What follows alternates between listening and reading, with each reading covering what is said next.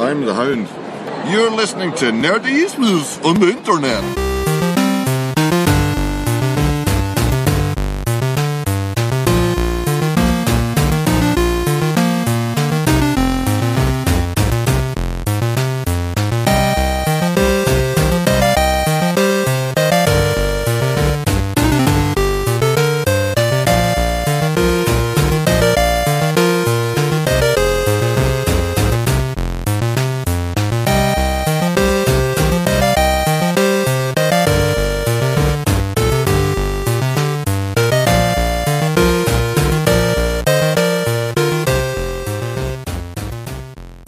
Sind wir wieder, Kuckuck, zur vierten Folge Nerdizismus Special Game of Thrones Folge 4, die den Titel hat Buch des Fremden auf Deutsch. Book of the Stranger auf Englisch. Okay, siehst du, äh, so kann man das auch machen. Ich muss sagen, endlich, endlich, Endlich? mal, ja, passiert mal was.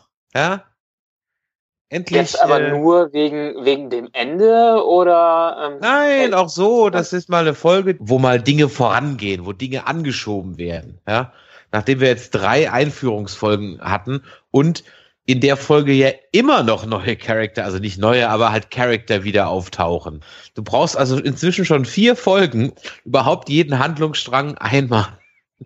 so nicht ganz, aber so ungefähr jeden Handlungsstrang einmal äh, abzufrühstücken. Ja, aber das haben sie im Gegensatz zu anderen Staffeln ja jetzt irgendwie noch mehr vermischt, weil sonst äh, war es ja noch episodenhaftiger, dass man in einer einen äh, Folge die und die Charaktere hat, die man dann zwei Folgen nicht mehr sieht und so. Das ähm, haben sie jetzt noch vom, also die haben jetzt irgendwie immer die Hauptcharaktere, die auf jeden Fall da sind und dann den Rest, der immer wieder so dazwischen ist. Stimmt schon, aber ich meinte jetzt halt zum Beispiel, dass Littlefinger zum Beispiel jetzt erst nach drei Folgen wiederkommt. Aber ich greife nicht vor oder wir wollen nicht vorgreifen, gehen wir chronologisch vor. Wie immer. Ja, Moment mal, in der letzten Folge ist Jon Snow doch zur, zur, zum Stadttor rausmarschiert. Jetzt- ja, das war dann ein doch nicht typischer, gegangen. äh, ja, das war ein typischer Mic-Drop-Moment gewesen. Ja, aber im Grunde genommen hat er es dann doch nicht durchgezogen und dann doch seine Sachen gepackt. Was, hast du erwartet, dass der nur in seinem äh, ohne Umhang und äh, Sachen da einfach rausgeht? Das war halt so ein typischer, es war halt so ein filmischer Moment, dass er da rausgeht und sagt, ich bin jetzt, my watch is ended, ich bin jetzt raus. Ja, aber dann hätte ich ihn nicht zum Stadttor rausmarschieren lassen, sondern einfach irgendwie, er hat, ich weiß, ich will ja dann auch gar nicht sehen, dass er seinen Kram packt. Was ich allerdings richtig, richtig, richtig, richtig, richtig, richtig, richtig gut fand, und da hatte ich echt schon Sorgen, dass das passiert. Ich weiß gar nicht, ob ich es in einer der letzten Folgen gesagt habe, aber das fand ich jetzt wirklich richtig gut. Es klopft an der Tür und da steht dann Sansa und Brienne und fertig. Ja. Gott sei Endlich. Dank. Gott sei Dank. Nach- also nicht, dass Nach langem treffen sich zwei Starks wieder. Ja, ich meine, ganz ehrlich, das ist mir echt total wurscht, ja. Ich meine es jetzt so Story- und Drehbuchtechnisch. Weil ich hätte echt gekotzt, wenn die sich jetzt wieder verpasst hätten Nein. und wieder aneinander vorbeigelatscht wären. Da hätte ich echt gedacht, so, ach komm, Leute, jetzt, jetzt muss es doch auch mal, ja, also, und von daher habe ich da innerlich den Drehbuchschreiber dafür gefeiert, dass er die endlich hat treffen lassen und dass sie noch rechtzeitig gekommen sind und nicht irgendwie noch künstlich wieder Dramatik aufgebaut wurde und, äh, und sonst Ja, das merkt, das merkt man schon ein bisschen an dieser Staffel. Also äh, ist immer wieder die Sache, dass sie sich jetzt nicht wirklich groß ans Buch halten müssen. Die machen jetzt Sachen. Ich meine, es läuft aufs, aufs Endspiel zu. Es läuft aufs große Finale zu. Also müssen alle jetzt zusammenkommen. Und jetzt haben wir die, die ganzen Payoffs der äh, des ganzen äh, Aufbauspiels, was in den letzten Staffeln immer stattgefunden hat. Und jetzt kommen in dieser Staffel endlich Leute wieder zusammen. Ja, stimmt. Es kommen Leute wieder zusammen. Das kann man, glaube ich, so als, ähm, als Motto dieser Folge werten. Ja, es kommen Leute wieder zusammen. Ja. Das stimmt. Das äh, ist auch eine, eine Parallele. Also Sansa, Brienne ähm, sind in Castle Black eingetroffen, nachdem sie dann so ein bisschen wahrscheinlich sich eigentlich, eigentlich müssten die ja erstmal drei Wochen erzählen, was die überhaupt gemacht haben die letzten paar Jahre. Ja. Es ist ein Zeit ist bisschen eigentlich Zeit vergangen? vergangen.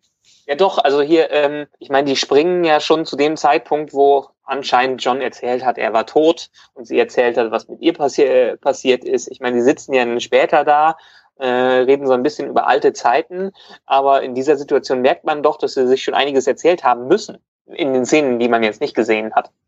Wie fandst du das Wiedersehen? War das für dich realistisch? Also würde man das so machen? Kaufst du ihr ab, dass sie halt sagt, hey, du warst halt tot, jetzt bist du wieder da? Oh, okay.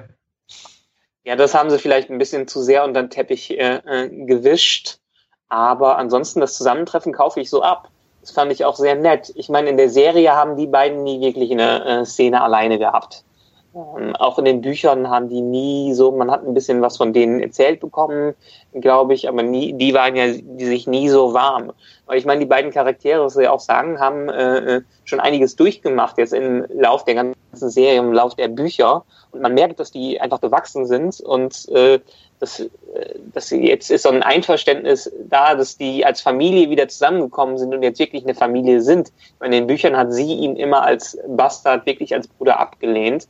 Äh, und dafür entschuldigt sie sich mehr oder weniger in der Serie äh, ja jetzt, was ein schönes einfach Zusammentreffen ist, wo die auch selber sagen, ah, wurde mal Zeit, es ist schön, einfach mal jemanden aus meiner Familie wiederzusehen. Ja, das stimmt.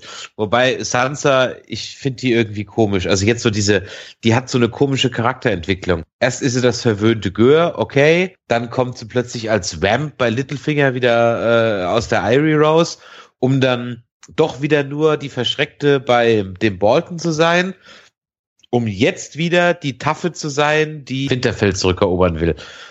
Ich fand ja. diesen Rückschritt bei den Boltons irgendwie, ja, okay, es ist natürlich der irre Bolton, aber da hätte ich mir, da war sie doch so wieder die alte Sansa, die eigentlich nur, nur, nur hilflos durch die Gegend stolpert. Ja, das haben leider, das haben ja auch leider viele kritisiert, dass das äh, so letzte Staffel geschehen ist, wo man wirklich, man hat diese Ghost Sansa gesehen und dachte, yay, sie hat schwarze Haare, sie macht jetzt endlich mal was. Und dann wird sie doch wieder unterjocht von allen möglichen äh, Leuten. Das, ähm, ich weiß nicht, da standen sich die Schreiber wahrscheinlich ein bisschen selber im Weg. Vor allen Dingen diese, die mussten ja auch irgendeine Storyline schaffen, die es so bisher in den Büchern noch nicht gab. Also Sansa ist ja in den Büchern immer in The Eerie geblieben. In dem, äh, wie ist das auf Deutsch, Falkenhorst oder so.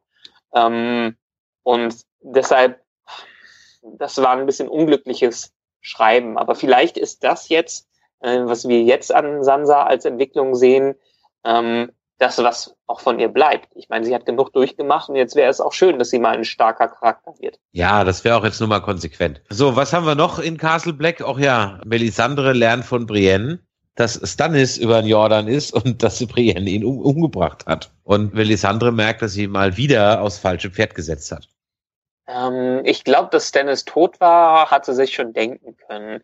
Ich glaube, die Überraschung hier war einfach, dass äh, ähm, diejenige, die ihn getötet hat, noch vor Ort, äh, vor Ort ist und dann äh, sagt, ja, ich weiß, wer ihr beide seid. Ich habe jetzt mit allem abgerechnet, aber so ganz zu Ende ist die Situation dann doch wohl noch nicht. Mal gucken, wie sich das entwickelt. Ich bin gespannt. Dann geht's ja, vor allem der, der, Blick von ja? Davos am, äh, am Ende. Ja, ja, ja, ja. ja. Ähm, ich meine, der war sowas wie der treueste Diener von Stannis überhaupt. Ich kann mir nicht vorstellen, dass er nicht irgendeine Art von Rache jetzt noch äh, an äh, Brienne üben äh, will, egal wie viel Recht sie hatte, ihn zu töten oder nicht. Ja, dann geht's weiter in der Irie und wir sehen äh, Littlefinger wieder den hatte ich auch schon völlig vergessen. Also jetzt nicht vergessen, aber so, das war auch so eine, ach, den gibt's ja auch noch. Und stimmt, es gibt den irren Sohn von, wie hieß die blöde Tante? Ja, mit dem genau. Mondor, ja, mit dem, dem Mondtor. Ja, genau. Den gibt's ja auch noch. Und ähm, ja, der Kleine hat eigentlich immer noch nichts Besseres zu tun, als ein kompletter Vollhorst zu sein und Leute fliegen zu lassen. Ähm, ja, aber er, er, wird, er wird ja schon in irgendeiner Art und Weise jetzt trainiert. Er, als er in, in da oben gelebt hat, in The Erie, war er ganz schwächlich. Man sieht ja schon eine kleine Entwicklung in ihm. Es ist nicht viel. Aber ich meine, der Kerl, gut, wie alt ist der? Äh, zwölf Jahre oder so soll der sein und hat nur ja. von Mutter nicht gelebt. Dann äh, kein Wunder, dass es eine Zeit braucht, bis so ein Gör wieder erzogen wird. Ja, das wird doch mit dem nichts mehr. Das wird der nächste Ehre der Serie oder er wird es nicht lange überleben. Ja. Ich glaube, der wird der wird's nicht lange überleben, vor allen Dingen, weil Littlefinger ihn ja schon äh, in der Hand hat. Dem ist ja scheinbar äh, ganz egal, was er macht. Wenn er Geschenke bekommt, ist er glücklich und kann dann wieder mani äh, manipuliert werden. Ja, eben, ganz genau. Viel interessanter finde ich hier äh, Littlefinger. Ich habe mich das die ganze letzte Staffel schon gefragt. Ich meine, der muss ja irgendwie, mein Littlefinger ist Littlefinger, der hat ungefähr solche Informationsquellen wie Varys äh, auch hat. Also muss der ja, ja. Irgendwie gewusst Art, ja. haben, dass Renzi ein absoluter Sadist ist und einfach nur kranke Sachen macht. Ob er jetzt extra Sansa dahin geschickt hat, weil er wusste, dass irgendwas mit ihr passiert. Und wenn was mit ihr passiert, dass er halt den Norden mobilisiert, um sie zu rächen. Und jetzt ist es ist mit ihr nicht groß was passiert. Sie konnte, äh, doch, es ist was mit ihr passiert. Sie ist aber nicht gestorben und äh, hat jetzt doch eine Rechtfertigung, trotzdem hinzugehen. Also irgendwie ein Plan dahinter muss ja, äh, muss ja sein, der wahrscheinlich nicht ganz nach seinen, äh, seinen ursprünglichen Plänen gegangen äh, ist. Also ich bin echt mal gespannt, wie der noch sich weiter dadurch manövriert, weil ob er das jetzt gewollt hatte, dass das Ganze passiert ist, oder ob er jetzt keine Ahnung hatte. Was er keine Ahnung hatte, kann ich mir nicht wirklich vorstellen. Ja, die Frage ist halt, was ist, was ist sein Endziel? König von Westeros zu werden, oder ist sein Endziel einfach nur Warden of the North zu werden, oder ist sein Endziel einfach nur seine Ränke zu spielen um der Ränke willen, ja? Ähm, also das, hat er irgendwann mal gesagt, er will alles. Eigentlich will er alles, genau. Ja, ich schätze mal, das ist eigentlich auch so sein, sein Ziel. Vielleicht gibt er sich am Ende, wobei er war doch schon mal Hand des Königs, oder? War er? Nee. War er in der ersten, zweiten Staffel nicht mal die Hand des. Nee, ich meine nicht. Da ist nichts nee? passiert mit dem. Nee, nee, nee. Vielleicht reicht ihm das ja auch. Er war immer nur der Master of Coin. Master of Coin war er, genau. Aber am Rad, im Rad war er. Das meinte ich. Genau. genau. Na gut, wir werden sehen. Ich habe die Vorschau für die nächste Episode gesehen. Die werden jetzt nicht lange fackeln. Die werden, äh, Sansa und er werden in der nächsten Episode aufeinandertreffen. Und das finde ich, ähm, das wird nochmal spannend. Ja. Machen die so ein bisschen dieses 24-Phänomen. Äh, vorher, die ganzen Jahre, haben sie ewig gebraucht, bis die Leute hin und her gereist sind in ganz Westeros. Und jetzt äh, passiert das in ein, innerhalb von einer Folge, dass die von Winterfell bis zur Mauer kommen und ähm, alles mögliche andere, wo die sonst äh, sonst richtig lange gebraucht haben. Ich meine, Theon kommt ja auch diese Episode zurück und der wird ja auch sicherlich bestimmt ein, zwei Wochen gebraucht haben, um nach Hause zu kommen. Einigen wir uns darauf, dass äh, die Zeiten ab jetzt nur noch sehr relativ sind. Ja. Ist, nicht, ist nicht schlimm, dann geht ein bisschen was ja, voran. Eben, dann geht ein bisschen was voran. Das tut der Serie, glaube ich, ganz gut. Voran geht's auch in Miren. Naja, Tyrion eigentlich, ich ganz ehrlich, das geht mir ein bisschen zu schnell.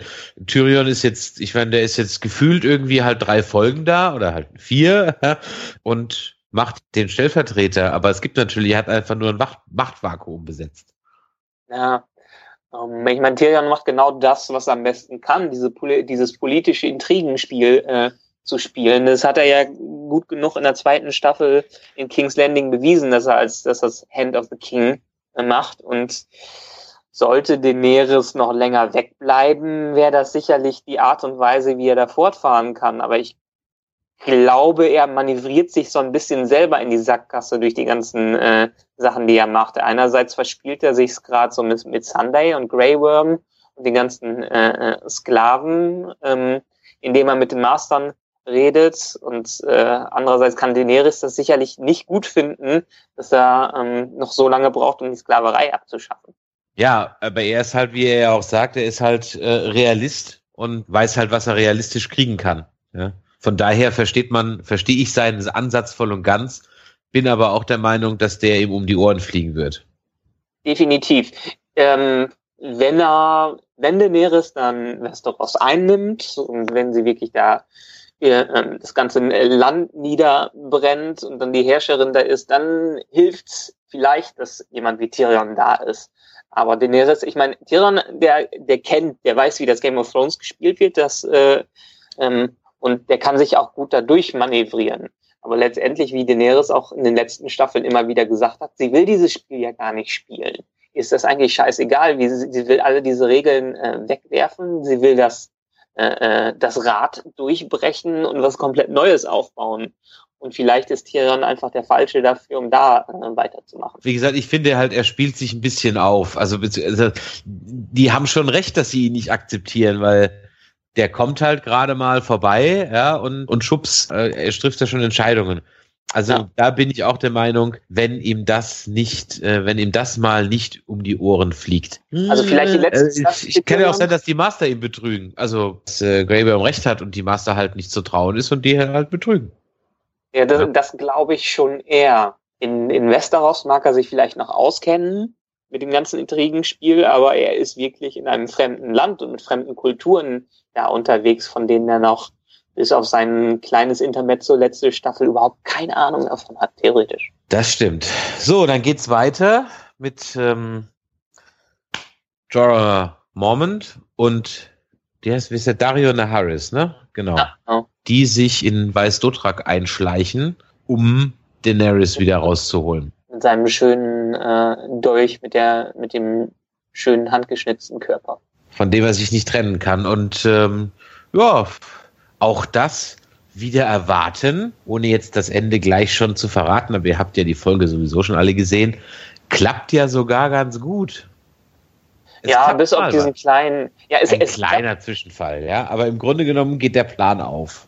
Genau, im Grunde geht der Plan auf. Was dieser kleine Zwischenfall zeigt, ist, äh, Jorah einfach äh, zu, jetzt von der Krankheit niedergerafft wird und im Prinzip kein, kein fähiger Krieger mehr ist. Ich meine, das, was er vorher in den ganzen Staffeln vorher hatte, ist, dass er noch ein fähiger Krieger ist und dann noch seine Kraft beweisen kann. Aber die geht ihm, geht ihm jetzt komplett verloren. Und wie Dario richtig sagt, wenn man ihn jetzt besiegt, hat man entweder einen schwachen alten Mann besiegt oder wurde von einem schwachen alten Mann besiegt. Und hat, äh, da kann nichts Gutes mehr bei ihm da rauskommen. Das stimmt. Andererseits ist jetzt so ein Dotraki auch nicht mal irgend so eine Laufkundschaft, ja. Und Aber er, er ist halt ja, auch, er ist halt auch ein Schwertkämpfer. Jetzt muss er sich mit Faustkampf. Das ist nicht seine Welt. Habe ich jetzt ehrlich gesagt jetzt gar nicht so. Also ist mir jetzt nicht so, weil ich mir gedacht habe, ja, lass die zwei mit einem Schwert kämpfen, dann sieht die Nummer unter Umständen schon anders aus. Ja. Ja, ähm, ich, ich, glaube, ich glaube nicht. Vor allem auch sein äh, verpatzter Trick, dass er einfach mal ähm, dem anderen Sand in die Augen schmeißen will. Das zeigt ja, dass er schon ziemlich geschwächt ist von dieser, von dieser Krankheit, von dieser Grayscale-Krankheit. Ja, ja, okay, ja. Aber Dario kommt ihm ja zu Hilfe, weil er sich dann doch nicht so ganz an die Regeln gehalten hat und eben einen Dolch mit nach Weißdotrak geschleppt hat, was er eigentlich nicht sollte, denn wenn sie damit erwischt worden wären, wir hätten ihnen keiner die Nummer der Kaufleute abgekauft. Andererseits hat sie ihn sowieso keiner abgekauft, von daher, so what, ja. Also ich glaube deshalb, genau deshalb ist er eigentlich der perfekte Begleiter für Daenerys. Äh, ich meine, Daenerys will sich ja auch nicht, versucht ja auch alle möglichen Regeln zu brechen und ihren eigenen Weg zu gehen. Und er hält sich auch kein bisschen an die, äh, äh die Regeln. Äh, Jorah Mormont ist so ein bisschen der Verfechter äh, des Alten, der sich so an seine Ehre hält und an die typischen Sachen, die er kennengelernt hat. Aber die beiden sind absolute Rebellen. Deshalb ist das ganz gut, das, zei das, zeigt das ganz gut, wie er in Westerostruck da mit dem Dolch reingeht und ihm im Prinzip alles scheißegal ist. Was Daenerys ja am Ende auch zeigt. Ja, das stimmt. Und ich glaube, das könnte auch was sein, das wollte ich vorhin noch sagen, was Tyrion um die Ohren fliegen kann.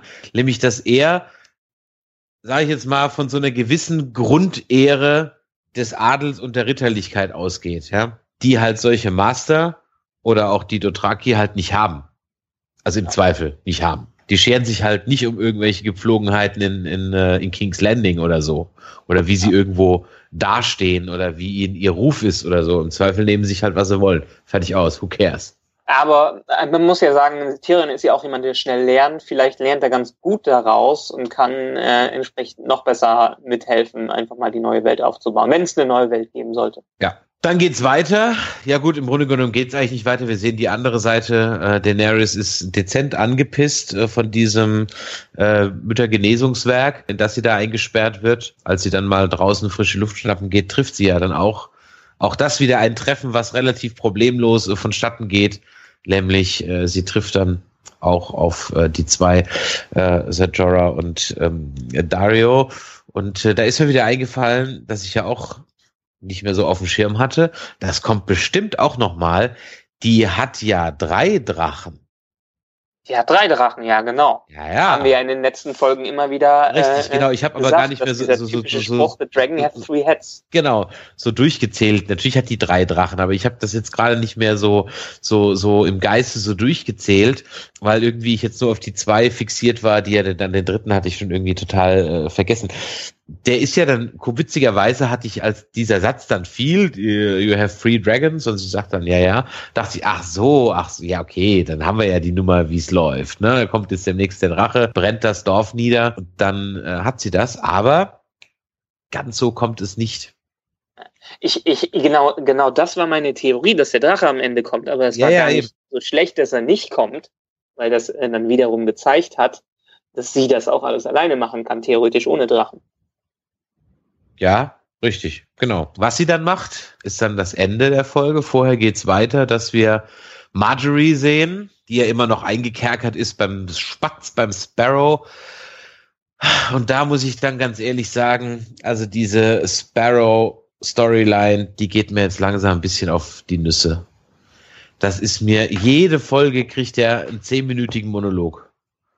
Ja, ich meine, Oh. Jonathan Price macht das schon richtig geil. Die Monologe Ja. sind auch richtig gut. Allerdings muss man sagen, er hat jetzt schon fast jeden Charakter aus King's Landing einmal vor sich gehabt und versucht, mit ihm rumzuspielen.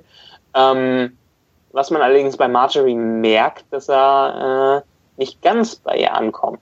Also ähm, sie ist dann doch immer noch skeptisch, was man auch sieht, wenn sie zu ihrem Bruder äh, gebracht wird, dass Mhm. sie immer noch versucht, ihr eigenes Spiel zu spielen und äh, versucht, aus der ganzen Sache raus, äh, rauszukommen. Man mit King Tommen, mit dem Bubi hatte er ein bisschen leichteres Spiel gehabt als mit Marjorie. Ja, das stimmt, aber trotzdem, ob die das wohl in einem Aufwasch gedreht haben, ich will es nur hoffen, ja, ähm, äh, dass das der, das nicht irgendwie über Wochen hinweg sie machen musste, sondern dass sie einfach jede Szene da an einem Tag gedreht haben.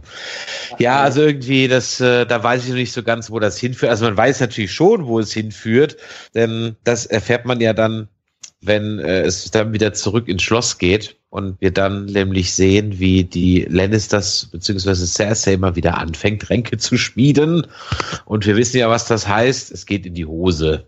Wie bisher immer Mhm. alles von ihr äh, äh, schön gedacht, aber schlecht gemacht war. Ja, aber ist gar nicht so, so unclever. Ähm, ich meine, ihr, ihr Sohn, was ja in diesem Small Council Meeting später rauskommt, ähm, der hat ja wieder mal keine Ahnung. Der wird aus der ganzen Geschichte äh, rausgelassen. Sie versuchen jetzt ähm, allein gegen diese Religion vor, äh, vorzugehen und versuchen das so zu drehen, dass King Tommen da gar nichts von mitbekommt oder im besten Fall gar nichts dagegen sagen kann.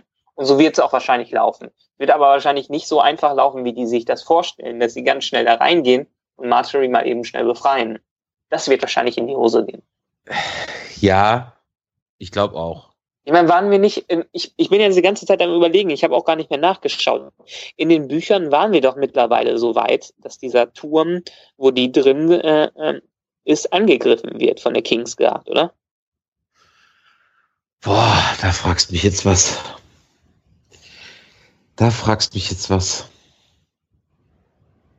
Naja, ganz abgesehen äh, davon. Also da kann ich mich jetzt gerade wirklich nicht mehr dran erinnern. Also ich überlege gerade den letzten Stand, den ich noch, wo ich de- definitiv weiß, nach dem Walk of Shame, jetzt mal in den Büchern. Hm. Also Ja, fällt mir jetzt gerade nicht mehr ein. Also es ist mir nicht hängen geblieben, wenn es so gewesen wäre. ich meine, ich habe irgendeine Art Belagerung äh, vor diesem ähm, Turm oder was das da ist, wo die drin gefangen ist, äh, Mhm. habe ich im Kopf. Ähm, Ja, ich also, weiß. es wird interessant. Vielleicht schafft sie es ja noch irgendwie ähm, so zu tun, als wäre die Re- Religion plötzlich ihre und das für sich so ein bisschen umzudrehen. Also Marjorie jetzt. Ja, ja, schon klar. Was sie auf jeden Fall schon mal geschafft hat, ist ähm, zumindest mal den kümmerlichen Rest des Rates, ja, ähm, doch wieder ein bisschen für sich zu vereinnahmen. Denn am Ende des Tages will ja auch äh, die Tyrells einfach nur Macht haben. Und der Sparrow steht denen halt entgegen und naja, die, äh, wer ist die Lady Rose, oder? Rose Lady? Äh, ähm, äh, Olenna, Lady Olenna. Äh, Genau. Lady Olenna ist halt dann auch opportunistisch. Ja. Ja, und vor allen Dingen, sie, sie sieht auch, dass es auf keinen Fall passieren kann, dass Marjorie so gedemütigt wird wie Ja. äh, Cersei. Ja. Äh, Das kann auf keinen Fall mit der Königin passieren und wahrscheinlich ist ihr noch wichtiger, das kann auf keinen Fall mit ihrer Tochter passieren, Richtig. weil dann äh, ist es mit dem Haus Tyrell nämlich auch mehr oder weniger zu Ende. Und ähm, das wollen die natürlich alle zusammen verhindern.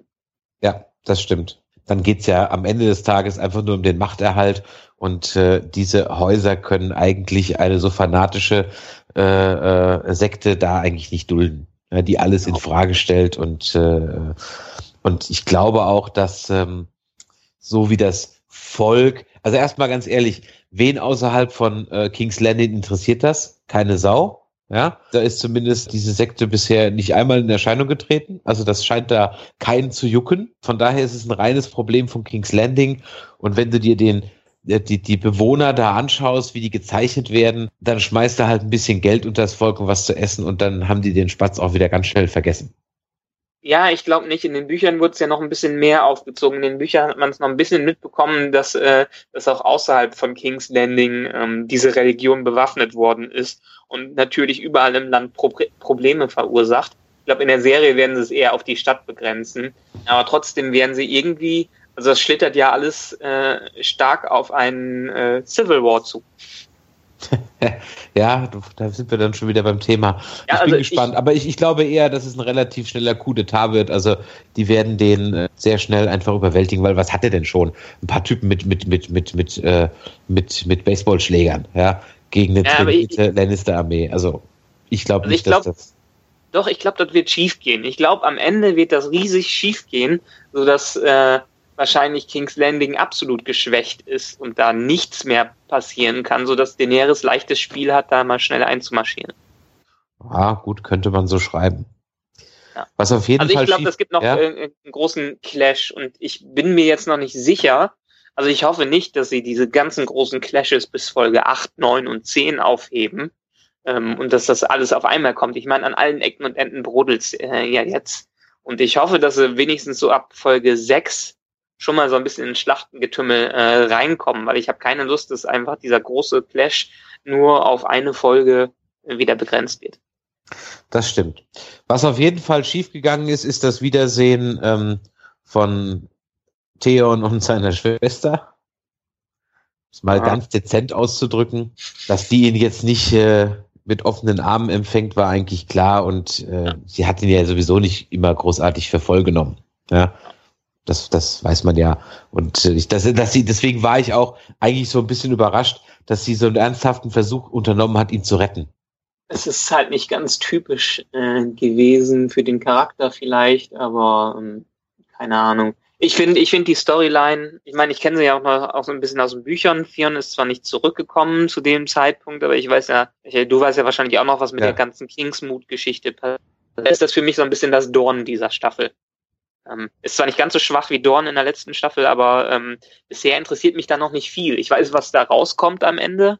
Ich weiß, wie in welche Richtung es sich entwickeln wird. Jedenfalls denke ich es von den Büchern äh, her. Aber da könnten sie auch mal ein bisschen schneller machen. Das ganze Hin und Her interessiert einen da hinten einfach nicht. Ganz genau, das interessiert einen nur bedingt.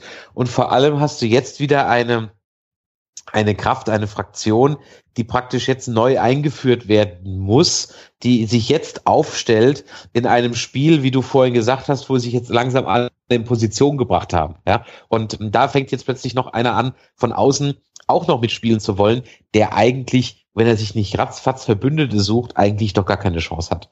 Um, ja, aber ich meine, sprechen, sprechen wir gerade einfach mal über, über das Buch. In den Büchern ist ja. es ja so, es gibt diesen Kingsmood, der Euron, äh, der, der Bruder, wird zum ähm, neuen Führer, zum neuen Herrscher da. Genau. Äh, genau.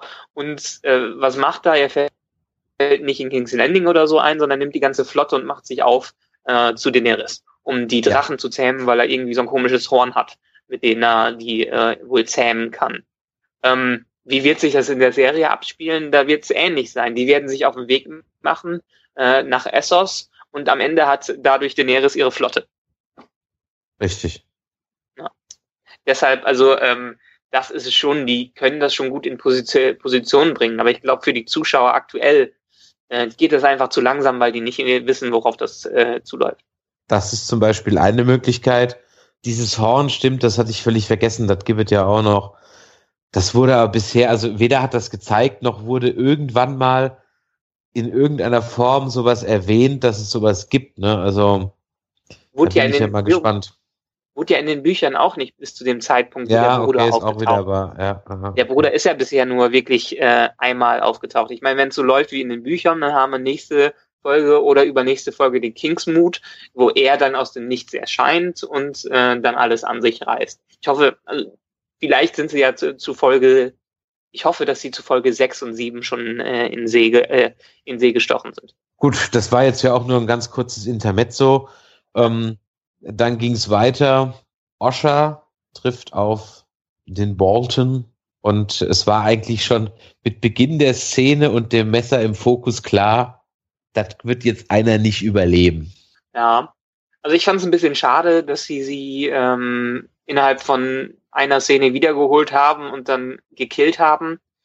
Ich hätte die Schauspielerin noch ein bisschen äh, gerne länger da gehabt. Ähm, aber es war die Konsequenz. Also ich, ich, ich glaube, dass es wäre ziemlich kurios gewesen, wenn sie es geschafft hätte, Renzi zu töten oder äh, vielleicht zu verletzen. Deshalb konnte das nur auf eine Art äh, und Weise enden. Und da wir fast genau diese Szene ja auch schon in Staffel zwei oder drei hatten, wo die aus dem Winterfell abhauen und die genauso verlaufen ist, dass äh, äh Osha dem Wachtypen da ein Messer in die Kehle ge äh, gesteckt hat, dann konnte es ja jetzt nur andersrum gehen. Ja, das war allerdings vollkommen richtig und also beziehungsweise habe ich habe ich mir auch so gedacht, ähm, das wäre für also es war zu einfach oder andersrum, das hat Osha nicht so ganz verdient, so so über den Jordan zu gehen. Andererseits wäre es auch zu leicht gewesen, dass der Ramsey so leicht sich dann hinters Licht führen lässt. Genau. Aber das Ganze äh, ähm, ist ja wieder Futter für die Theorie, die wir letzte Woche hatten, dass mehr hinter dem Auftauchen von Rickon in Winterfell ist, ähm, als dass der einfach nur von den ähm, Ambers übergeben worden ist. Ja, ich meine, wie die Ambers sich verhalten, wenn plötzlich John und Sansa vor der Tür stehen, das ist ja äh, nochmal eine sehr interessante Geschichte, was dann passiert. Und äh, je nachdem, wie, wie stark die Ambers, sage ich mal, in, in Winterfell jetzt vielleicht als Wachtruppen oder so vertreten sind, ja, kann es ja durchaus sein, dass sie dann mitten im Kampf die Seiten wechseln. Ja. Auf jeden Fall. Ja. Könnte ich mir gut vorstellen, dass, äh, dass sowas in der Art passiert. Und ähm, vielleicht denkt Ramsey jetzt ja auch, dass äh, wo Osha tot ist und Rickon im, im, im, im Kerker sitzt, dass er dann jetzt eigentlich auch alle Gefahren los ist. Ja, kann ja auch sein. Ja, er, er, er spielt sich ja jetzt schon wieder auf, was man jetzt in den nächsten äh, Szene äh, sieht, wo, äh, wo wieder, wie, wieder an der Mauer sind und dieser Brief ankommt. Ja. Der übrigens ein ganz berühmter Brief aus den Büchern ist. In den Büchern wird er der sogenannte Pink Letter genannt. Und ähm, weil in den Büchern so der Absender noch nicht ganz äh, klar ist. In den Büchern denkt man, es ist Ramsey, man weiß es aber nicht genau. Und da wird ja halt gesagt, dass ähm, Ramsey ähm, irgendwen hat, ich weiß nicht, ob er Sansa hat oder irgend, äh, irgendwen anders.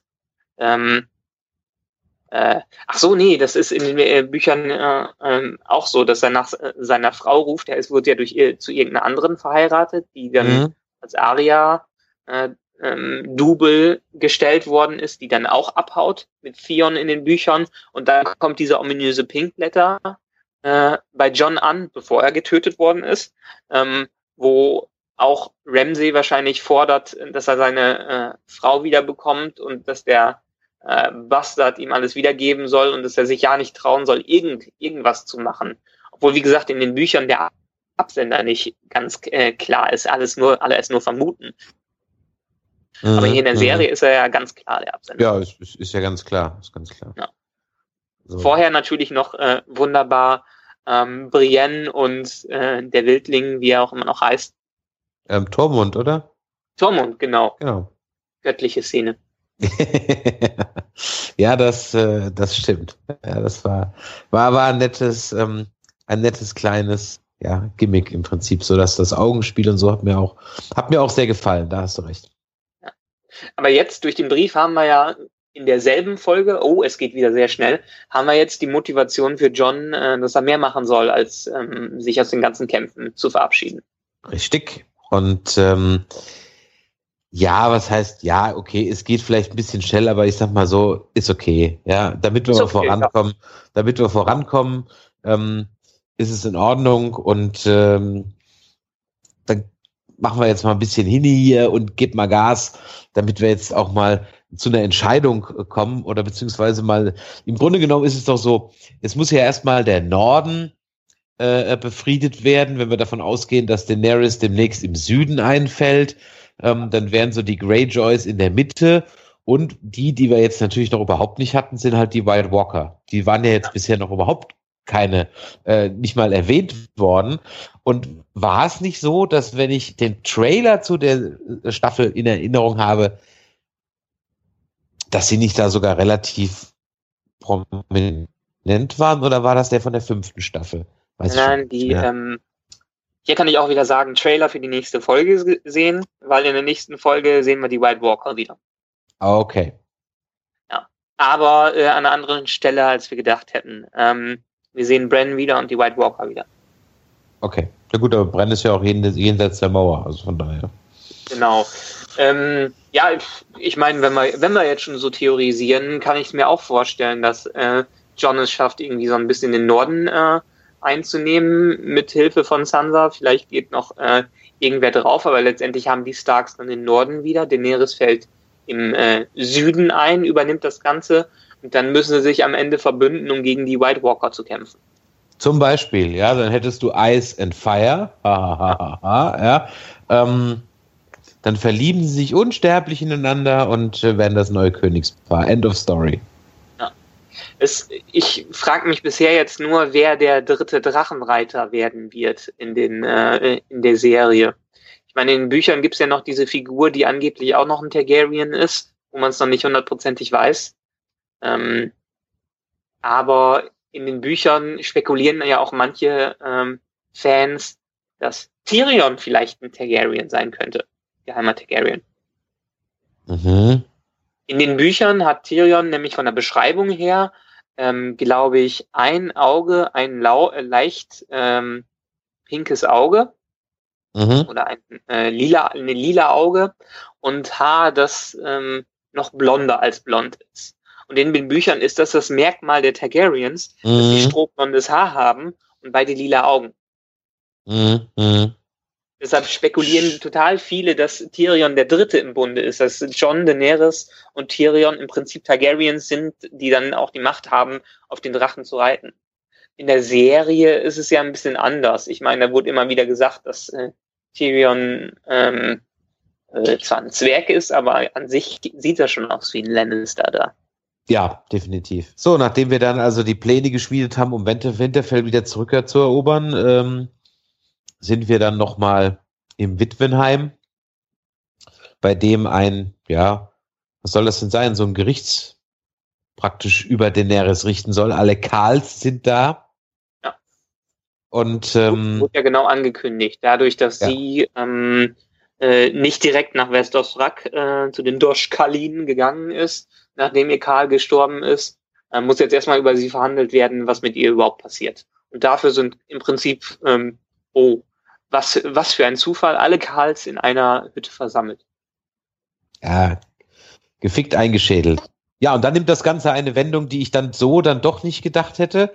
Ähm, ich finde den Kniff jetzt auch nicht so den Oberknaller, ja, weil ich ehrlich gesagt sagen muss, hatten wir jetzt schon mal, aber andererseits The Dragon Saves the Day hatten wir auch schon mal. Also von daher, das ist halt, ähm, ja. Und so haben wir nicht, äh, Genau, so haben wir nicht ganz einen Tabula Rasa-Effekt wie genau. äh, oder so ein, wie, äh, äh, wie als wenn ähm, Drogon da auftaucht. Ja, weil der hätte ja das ganze Dorf platt gemacht. Und ähm, von daher, äh, ja, es ist auch noch lange nicht so nervig wie die Adler bei Herr der Ringe. Also von daher ist noch okay, ja. Ähm, und, und in der Serie haben die das ja auch schon so ein bisschen äh, mehr etabliert als in den Büchern, dass sie in gewisser Weise feuerfest ist. Ähm, Richtig. Ja. Weil neben in den Büchern sind übrigens, glaube ich, in der ersten, äh, im ersten Buch am Ende, als sie aus dem Feuer aussteigt, äh, sind, glaube ich, auch ihre Haare weggebrannt. Oder beziehungsweise als Drogon äh, sie rettet, aus dieser Arena sind auch ihre Haare weggebrannt. Also ganz feuerfest scheint sie in den Büchern nicht zu sein. In der Serie äh, scheint es aber hingegen zu sein, was sie jetzt brutals ausnutzt. Ja, das stimmt. Und ähm, sie schließt also die Karls ein in der Hütte und setzt die Hütte in Feuer, äh, in Flammen. weil sie ja feuerfest ist, kann ihr das ja nichts antun. Und ähm, erscheint praktisch den Dothraki ein zweites Mal aus den Flammen und hat damit praktisch das ganze Volk wieder auf einen Schlag unter sich, so wie sie es praktisch schon mal mit dem einen Stamm geschafft hat. Nur diesmal hat sie alle Stämme oder zumindest fast alle da Genau, und nicht nur wie im letzten Fall die Kranken und die Schwachen, die am Ende ja, von ihrer Kalasar übergeblieben ist. Sie wusste ja im Prinzip, das funktioniert, das habe ich schon mal gemacht. Die werden mich dann als Göttin sehen. Wieso dann nicht mal im großen Maßstab, wenn alle Kalasars sowieso da sind, ähm, alles übernehmen? Ich meine, irgendwie wird sie den Plan schon ziemlich früh geschmie geschmiedet haben, als sie da gefangen genommen wurde, weil ähm, man hat ja ganze Zeit auch nichts anderes von ihr mitbekommen, als dass sie sich ziemlich sicher ist, dass sie da unversehrt rauskommt. Ja, das stimmt. Also ich glaube, dass es auch ähm, mehr oder weniger so geplant war. Ähm, und ähm, weil sie brauchte ja wieder ein, ein, ein Volk oder eine Armee. Und die hat sie jetzt auch. Ähm, ich habe mich dann bei der Schlussszene nur gefragt, sind das jetzt Computermöpse oder Nein. sind es ihre echten? Und wie viel haben, wie viel haben sie ihr wohl bezahlt, damit sie, wo sie doch so pressewirksam angekündigt hat, nie wieder zeigt sie ihre äh, Brüste bei Game of Thrones, ähm, was sie ihr wohl gezahlt haben, damit sie das trotzdem macht. Ja, ist, ist, ist, die Frage, ist die Frage, was dahinter steht. Ich meine, es wurde in den letzten Jahren immer wieder gesagt, dass sie irgendwie einen Vertrag äh, unterschrieben, äh, ihren Vertrag selber aufgesetzt hat, dass sie ab der dritten Staffel nicht mehr nackt da ist, die äh, Darstellerin. Aber angeblich, ich meine, lustig, lustigerweise, ich meine, die werden gewusst haben, dass sich alle äh, direkt auf dieses Thema stürzen, hat sie auch am selben Tag oder am Tag danach direkt ein Interview gegeben äh, und das Ganze erklärt. Ähm, Aha. Was hat sie also, erklärt? Genau, sie hat erklärt, dass sie das wirklich selber ist, dass sie ziemlich stolz auf diese Szene äh, drauf ist, dass es aber im Gegensatz zu der ersten Staffel, äh, wo die da öfters nackt ist, ein bisschen anders gedreht wurde. Ähm, in der Aha. ersten Staffel gibt's ja diese Klippenszene, mhm. wo sie da äh, auch ist. Und das haben die dann wirklich an der Klippe gedreht. Hier haben sie es so gedreht, dass sie einerseits das in Spanien gedreht haben, in, der, äh, in, in so einer Wüstenlandschaft. Andererseits haben sie das Ganze wohl in Belfast im Studio wieder aufgebaut und ähm, im Studio nochmal abgebrannt, sodass sie ein bisschen mehr Kontrolle da hatte, darüber hatte, wer sie alles direkt da beim Dreh so sieht. Okay, worum geht's dir denn jetzt? Dass Millionen von Zuschauern ihre Brüste sehen oder dass sie nur vor nicht so vielen Leuten vom Team ihre Titten zeigen will? das verstehe ich jetzt nicht so ganz. Also, ja. das, das, macht irgendwie jetzt nicht so Sinn. Also, es ist, es ist doch irgendwie gehupst wie gedopst. Ja, die, die, also. also. ich habe den Text gerade vor mir von dem Interview. Äh, sie, sie hat geschrieben, taking off my clothes is not the easiest thing, but with the magic of effects, I don't uh, have to do a season one and go on a cliff and do it. I'm in control of it.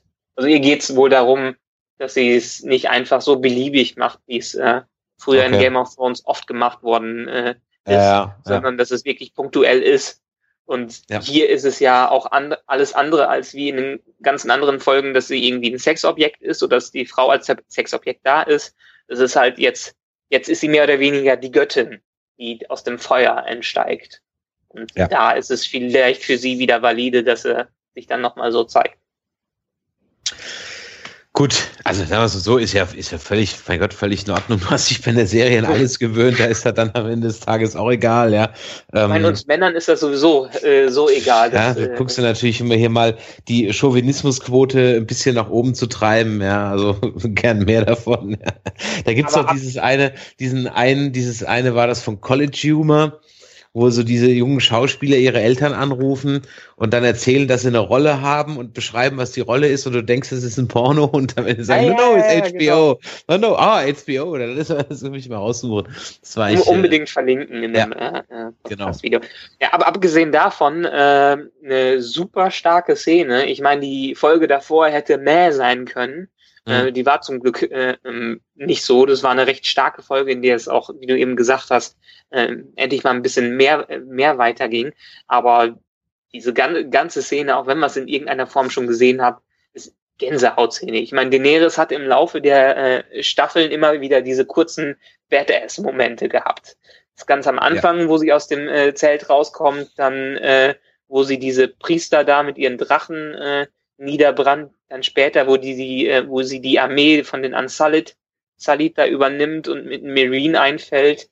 Er hat halt immer wieder diese kleinen Momente, wo auch gezeigt wird, was für eine Art Herrscherin äh, sie ist. Sie ist halt, ich meine, sie ist eher so ein Robert Baratheon, so ein Krieger, so eine Göttin, die irgendwo ein, einfällt und besser alles zerstören äh, kann und darüber äh, die Macht einnimmt, als diese alte, dröge Politik zu machen, die zum Beispiel in Tyrion äh, ganz gerne macht. Und das ist so ein bisschen auch ihr Problem gewesen. Ich meine, immer wenn sie diese Momente hatte, dann waren sie unglaublich starker Charakter und konnte auch was reißen. Aber dann, wenn sie sich hinsetzen musste und Politik, Politik machen musste, das ist halt nicht ihr Feld, da hat sie eigentlich immer komplett versagt. Ja, das stimmt. John übrigens auch. John auch. Ja. Also von daher, ähm, da nehmen sie sich nichts. Aber wie ähm, gesagt, ge geile Szene, die hat richtig, äh, äh, das ganze Ding hat Gänsehaut gemacht. Also ich fand's super und es hat, ähm, es ist mir im Prinzip egal, dass Jon Snow diese Staffel wieder gekommen ist. Alleine für diese Szene hätte sich die Staffel gelohnt. Ja, ja, das stimmt.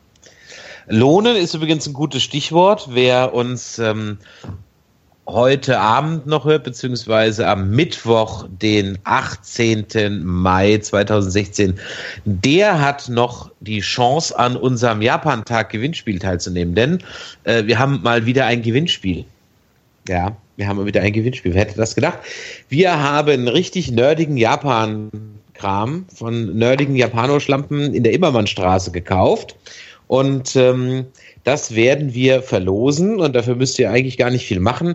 Ihr müsst nur auf die Facebook-Seite gehen, ähm, das äh, Bild suchen zum Japan-Tag, die Facebook-Seite liken und unter dem Bild kommentieren. Ach nee, teilen müsst ihr das Bild auch noch. Drei Sachen muss man machen. Also ihr müsst ja richtig viel arbeiten hier. Ähm, drei Sachen müsst ihr machen. Also die Facebook-Seite liken, den Beitrag teilen und drunter schreiben, warum ausgerechnet ihr den nerdigen Japanokram kriegen sollt. Und ähm, vielleicht habt ihr ein bisschen Glück. Wir werden das dann am, diese Woche noch verlosen und ähm, nächste Woche dann den Gewinner bekannt geben. Dann brauchen wir uns schon Kontakt mit ihm aufnehmen. Dann brauchen wir natürlich noch eure Adresse und dann schicken wir euch das zu. Das ist also wirklich original abgedrehter Japanokram zum Essen und zum Angucken und sich beömmeln und wundern, was es alles gibt. Und äh, ist eigentlich eine ganz schöne Sache. Und vielleicht ist ja auch der ein, ein oder andere Hörer ähm, am Samstag jetzt auf dem Japan-Tag in Düsseldorf. Dann könnt ihr euch das ja auch mal in die Kommentare schreiben. Vielleicht lauft ihr ja einem oder anderen Nerdizisten über den Weg. In diesem Sinne, hast du noch was? Ich hab nichts mehr. Nö, nö. Ich freue mich auf nächste nö. Woche. Ja, freuen wir uns mal auf nächste Woche. Äh, wie viele Folgen war das nochmal? Ich glaube, ich frage das jede Folge, ne? Zehn, ne? Acht? Zehn, haben wir. Jetzt sind wir Folge Zehn. vier gewesen. Also haben wir nächste Woche Halbzeit. Uh, ja. Ähm, vielleicht schafft es ja. Das ist übrigens auch ganz typisch für die vierte Folge, dass äh, große Sachen da passieren, soweit ich. Wir sind jetzt hab. fertig. Kommt, wir sind jetzt fertig. Ja. ja. Wir haben jetzt äh, eine Stunde rum, nicht ganz, wir sind jetzt fertig. Das kann okay, Spaß, Spaß, Spaß fürs nächste Mal. Ja, du brauchst okay, ja noch ein okay. bisschen, brauchst ja noch ein bisschen äh, Pulver. Ja, kannst du nicht alles schon. Äh, uns hört ja nächste Woche keiner mehr. Es ist noch viel mehr. ja, ja, viel, viel ist, mehr. Ja, das, das hatte ich, hatte ich äh, fürchte ich auch, dass da noch mehr ist. Ähm, gut, also in diesem Sinne, wir hören uns nächste Woche wieder. Wir hören uns wahrscheinlich nicht. Doch, wir hören uns erst mit Game of Thrones wieder und dann mit X-Men. Wahrscheinlich, denke ich mal. Vielleicht gibt's auch noch eine X-Men-Folge dazwischen. Das müssen wir noch schauen. Aber ihr hört auf jeden Fall nächste Woche von uns. Ciao, ciao. Ciao.